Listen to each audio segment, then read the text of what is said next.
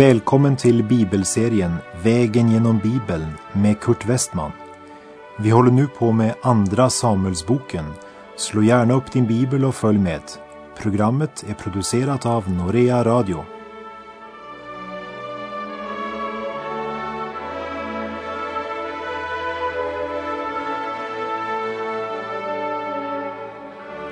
Vi har nu kommit till Andra Samuelsbokens elfte kapitel och därmed till den andra och sista delen av Andra Samuelsboken.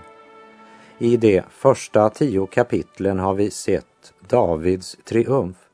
Som överskrift över den sista delen skulle jag vilja sätta Davids problem. Kapitel 11 utspelar sig under fortsättningen av den krig som skildrades i förra kapitlet. Och det är mycket tragiskt, för eh, Davids syndafall har lett till Guds bespottelse bland Guds fiender helt till denna dag.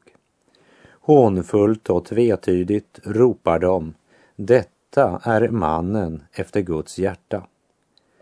Men när vi nu vandrar genom kapitel 11 så låt oss minnas att syndafallen utgjorde undantagen i Davids liv och var inte en del av hans livsstil. Samtidigt ska vi lägga märke till att Bibeln inte tonar ner Davids synd eller ursäktar honom för det han här gör. Tvärtom så kommer Gud att mycket klart säga David att det är synd. Och David kommer att bestraffas för det. Och därmed påminns också vi om att det inte är varken Abraham, Moses eller David som det hela kretsar om. Men det är Gud som är historiens Herre. Han har skapat himmel och jord och det är hans lagar som gäller. Vi läser i Andra Samuelsbok kapitel 11 och vers 1. Följande år vid den tid då kungarna brukade dra i fält sände David iväg Joab och med honom sina tjänare och hela Israel. Och de skövlade Ammons barns land och belägrade Rabba medan David stannade kvar i Jerusalem. Det är uppenbart att man hade säsong för krig vid den här tiden. David hade varit härförare för Sauls armé i sin tid och han är en duktig och en kunnig krigsstrateg. Men den här gången så går han inte själv med i striden. Och det var ju högst olikt stridsmannen David. Varför stannar han hemma den här gången? Här kan jag bara ge dig ett förslag. Efter att David hade byggt sitt palats så fick han det mycket komfortabelt. Vilken kontrast till den tiden då han levde i Abdullams grottor och i otillgängliga bergstrakter och flyttade från öken till öken på sin flykt undan Saul. Davids palats var luxuriöst och mycket komfortabelt. Det var lätt att bli bekväm. Varför skulle han dra ut i striden? Vad hade man härförare till? Ja, sänder Joab. Det är ju hans jobb. Så kan jag slappna av lite grann här på Sions berg och njuta livet jag är trots allt Israels kung. Ja, framgång är en del av de saker som snärjt många kvinnor och män i sitt garn. Välfärden blev Nordens förbannelse. För i välfärdens spår följde en kultur utan Gud. Och här i kapitel 11 drar Israel ut i strid men deras kung förblir i sitt palats i Jerusalem. Han eh, deltar inte längre i striden. Han hade sannolikt varit tryggare i striden än han var i sitt palats. Vi läser vers 2. Då hände sig en afton när David hade stigit upp från sin bädd och gick omkring på kungshusets tak, att han från taket fick se en kvinna som badade och kvinnan var mycket vacker att se på. Vid den här tiden så var det vanligt att tillbringa aftonen på taket. Mitt på dagen när det var som hetast hade man siesta, vilade. Och på eftermiddagen var många åter i arbete. Men på kvällen satt man gärna på taket. Och Davids palats ligger högt och han har god utsikt. Och så hände det sig att han fick se, står det. Ögat är ofta infallsporten för frestelser. I Första Mosebok 3.6 står det och kvinnan såg att trädet var gott att äta av och att det var en lust för ögonen och hon tog av dess frukt och åt. Lägg märke till hur det tilltalade köttet, det vill säga självlivet, egoismen.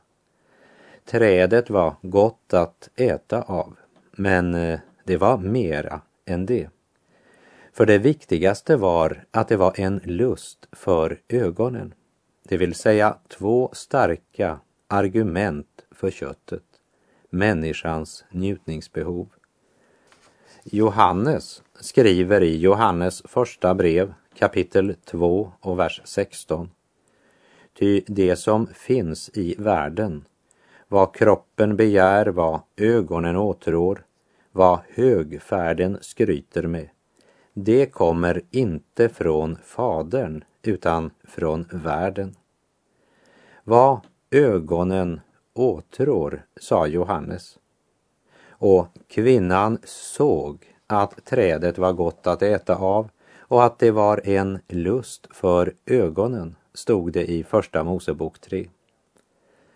Och det hände sig att David fick se en kvinna som badade och kvinnan var mycket vacker att se på.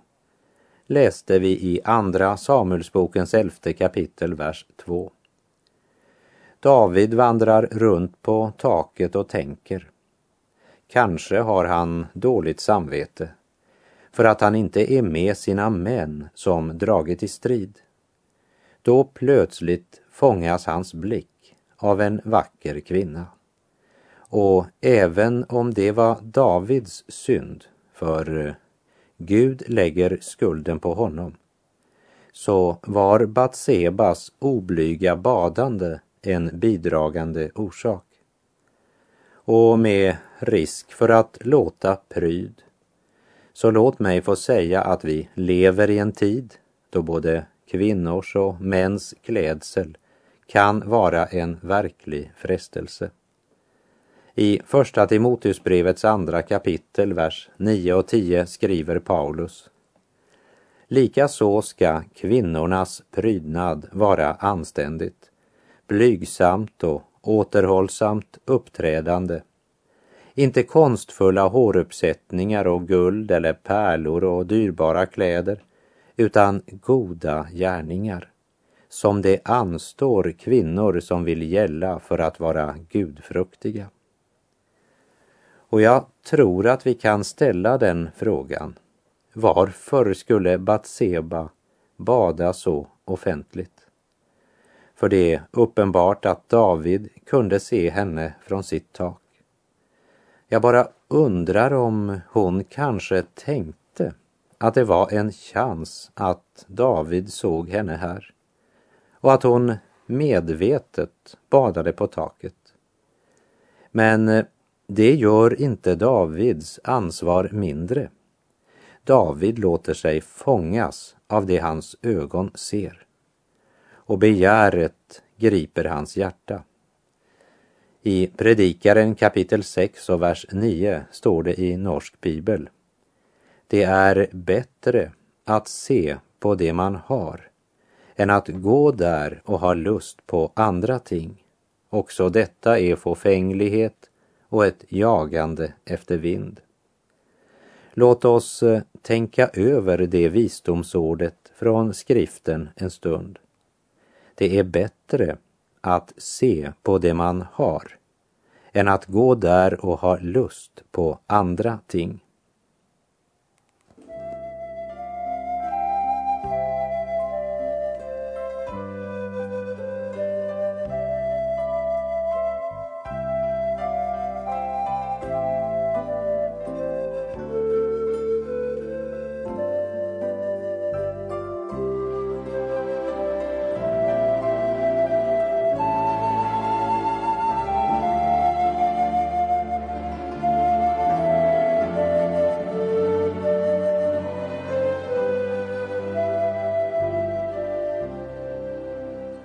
Vi läser i Andra Samuelsbok kapitel 11, vers 2 och 3.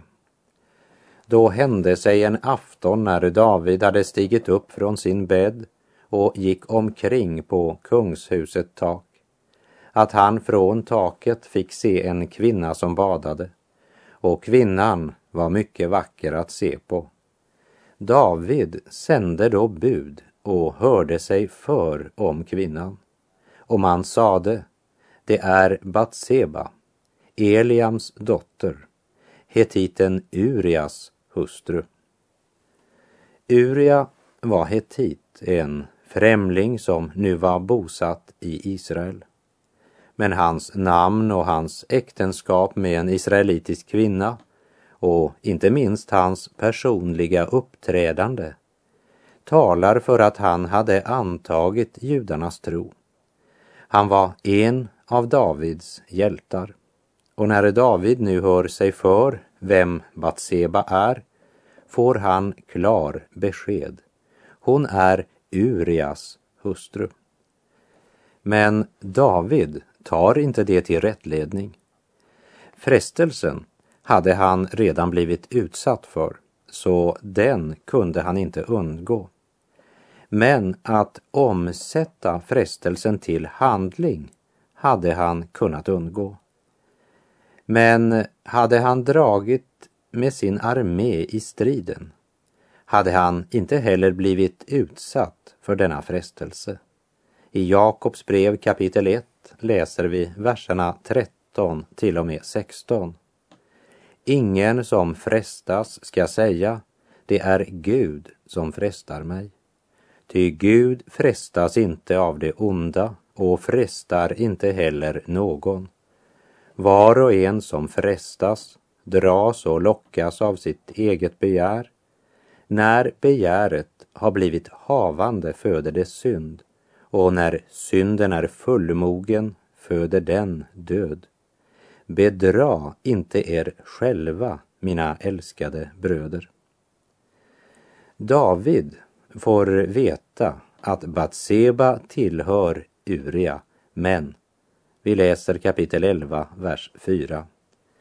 Då sände David några män med uppdrag att hämta henne och hon kom till honom och han låg hos henne när hon hade helgat sig från sin orenhet. Sedan återvände hon hem. Bibeln talar här i klartext och gör inget för att dölja Davids fruktansvärda handling. Men eh, låt oss också komma ihåg att om David hade varit i strid hade detta aldrig hänt. Och hade Batseba tvättat sig inomhus hade det aldrig hänt. Vers 5 börjar med ett men. För eh, den som söker sin lycka i synden följer det alltid ett men, förr eller senare. Och nu har David verkligen problem. För Batsebas man är en av Davids hjältar. En av hans lojala, trofasta män. Och vi läser verserna 5 till och med 7. Men kvinnan blev havande hon sände då bud och lät underrätta David om detta och säga, jag är havande. Då sände David till Joab detta bud, sänd till mig hetiten Uria. Så sände då Joab Uria till David Och när Uria kom till David frågade David om det stod väl till med Joab och med folket och hur kriget gick.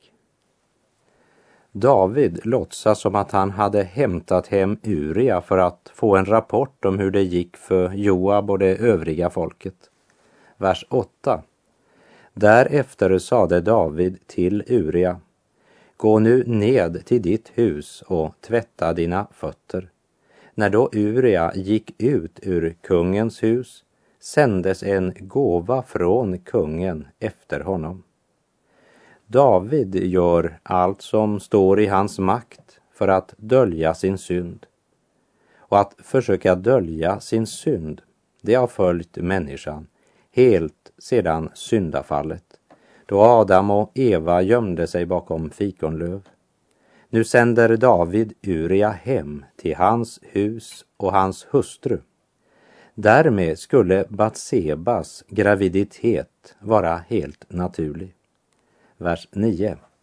Men Uria lade sig till vila vid ingången till kungahuset tillsammans med hans herres alla andra tjänare och gick inte ned till sitt eget hus. Uria är en helhjärtad kungens tjänare. När Israels armé befinner sig på fältet går Uria inte hem och Urias trofasthet blir också i det stilla en liten tillrättavisning för kungen som befinner sig i sitt lyxiga palats medan hans armé är ute i strid. Och vers 10. Detta berättade man för David och sade, Uria har inte gått ned till sitt hus. Då sade David till Uria, du kommer ju från resan, varför har du då inte gått ned till ditt hus? Det är tydligt att David nu är desperat och gör allt han kan för att skapa en situation där han kan undgå att stå ansvarig för att Urias hustru är gravid. Vers 11. Uria svarade David, arken och Israel och Juda bor nu i lägerhyddor och min herre Joab och min herres tjänare har slagit läger ute på marken. Skulle jag då gå in i mitt hus för att äta och dricka och ligga hos min hustru? Så sant du lever och så sant din själ lever, jag vill inte göra så. Uria var en trofast och rejäl man Även om han var hetit och inflyttad till Israel är han fullständigt lojal mot Israel och mot kung David. Och det gör Davids dubbla synd ännu större. Uria säger, armén och min härförare är ute i fält. De är i fara och då kan inte jag bara gå hem för att få det komfortabelt. Vers 12 och 13. Då sade David till Uria, stanna här också idag, så vill jag i morgon skicka iväg dig. Så stannade då Uria i Jerusalem den dagen och den följande. Och David bjöd honom till sig och lät honom äta och dricka med sig och gjorde honom drucken. Men på kvällen gick han ut och lade sig på sin plats tillsammans med sin herres tjänare och gick inte ned till sitt hus. Nu försöker David fylla ner Uria, för han vet att omdömet försvagas av vinet. Och det står faktiskt att David gjorde honom drucken. Men Uria, han förblev trogen på sin plats bland sin herres tjänare. Vi läser 14 och 15. Följande morgon skrev David ett brev till Joab och sände det med Uria. I brevet skrev han så. Ställ Uria längst fram där striden är som häftigast och dra er sedan tillbaka från honom så att han blir ihjälslagen. Så långt jag förstår så är detta den värsta synden av det som David begår. Han planlägger medvetet att mörda Uria. Och det finns ingen ursäkt eller förmildrande omständighet. Och Guds ord döljer inte Davids synd, men beskriver tydligt de faktiska förhållandena. David är skyldig. Vers 16 och 17. Under belägringen av staden skickade då Joab Uria till den plats där han visste att de tappraste männen fanns. Och männen i staden gjorde ett utfall och gav sig i strid med Joab och flera av folket, av Davids tjänare, föll. Också hetiten Uria dödades. Det går verkligen kalla kårar på ryggen när man läser det här. Tänk vad synden har gjort med David. Mannen om vilken vi läste i Första Samuelsbok 22 att alla slags nödställda och skuldsatta sökte tillflykt hos David. Nu sänder han sin mest trofasta tjänare i döden för att dölja sina egna synder.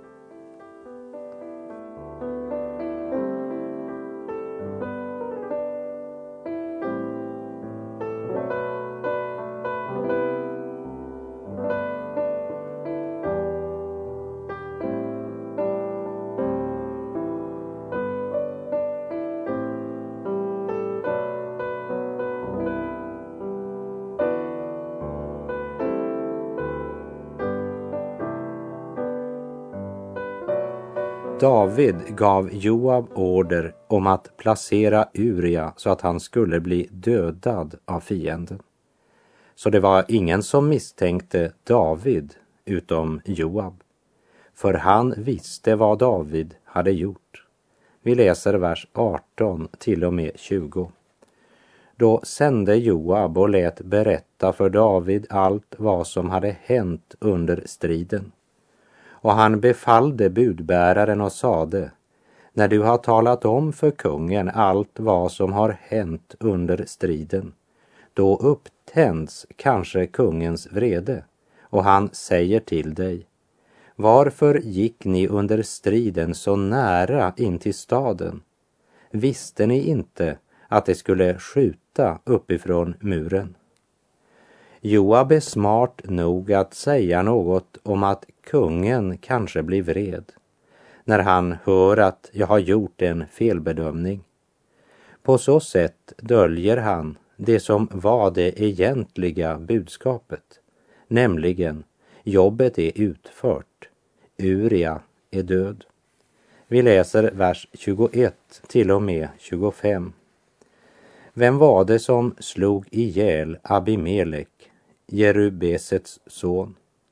Var det inte en kvinna som kastade en kvarnsten ned på honom från muren så att han dödades där i Tebes? Varför gick ni då så nära in till muren? Men då ska du säga, din tjänare Uria, hetiten, är också död. Budbäraren gav sig iväg och kom och berättade för David allt vad Joab hade sänt honom att säga. Budbäraren sade till David, männen blev oss övermäktiga och drog ut mot oss på fältet. Men vi drev dem tillbaka ända till stadsporten. Då sköt skyttarna uppifrån muren på dina tjänare så att flera av kungens tjänare dödades. Din tjänare Uria, hetiten, är också död. Då sade David till budbäraren, så ska du säga till Joab. Låt inte detta gräma dig, ty svärdet förtär än den ene, än den andre. Fortsätt med kraft stadens belägring och förstör den och intala honom så mod. Aktionen krävde inte bara Urias liv men också några andra oskyldiga dog på grund av detta. Men hör så fromt David talar. Man blir illamående av att höra det. Han vandrar verkligen i mörker nu. Han är en syndare. Och Gud jäckar man inte. Det man sår måste man också skörda. Gud kommer att ta itu med David. Vi läser verserna 26 och 27. Då nu Urias hustru hörde att hennes man Uria var död höll hon dödsklagan över sin man. Och när sorgetiden var förbi sände David och lät hämta henne hem till sig och hon blev hans hustru. Därefter födde hon honom en son. Men vad David hade gjort väckte Herrens ogillande. Lägg märke till de orden. Vad David hade gjort väckte Herrens ogillande. David, mannen som tidigare har haft så många triumfer, kommer från och med nu och till sin dödsdag att ha problem. En kristen kan falla i synd. Någon frågade mig, kan en kristen bli full? Och jag svarade, ja, det kan han. Han som frågade blev minst sagt chockerad och frågade, kan han leva så? Det är här problemet ligger. Den ogudaktige kan fortsätta med det. Gud tuktar inte djävulens barn. Men han tar sannerligen sina egna barn i tuktan, vad synden än består i. Ta emot det vittnesbördet från en svag broder som varit under Herrens tuktande käpp. Jag råkar veta att ett Guds barn kan inte fortsätta att synda. Det kunde inte David heller. Det David gjorde väckte Herrens vrede. Gud kommer att göra något åt det, det kan du lita på. David har visserligen lyckats fortsätta på syndens väg ett gott stycke, även om det finns några få som känner till det. Joab, Davids kapten, vet det. Några av Davids tjänare som hämtade Batseba till Davids hus vet det. Men eljest är det ingen som vet. Och dessa män litar David på helt och fullt. De vågar knappast avslöja detta. Och när det gått en tid börjar David känna sig tryggare. Nu är det över. Det gick vägen. Men eh, både Davids och din och min synd är uppenbar inför Gud. I Galaterbrevets sjätte kapitel står det i vers 7. Bedra inte er själva. Gud bedrar man inte. Det människan sår skall hon också skörda. Den bäst kamouflerade synd på jorden är en öppen skandal i himlen som vi ska se i nästa program. Där Gud sänder profeten Natan till David med budskapet som konfronterar David med sin synd. För, som jag sa, den bäst kamouflerade synd på jorden är en öppen skandal i himlen. Och med det så säger jag på återhörande om du vill. Herren vare med dig Må hans välsignelse vila över dig. Gud är god.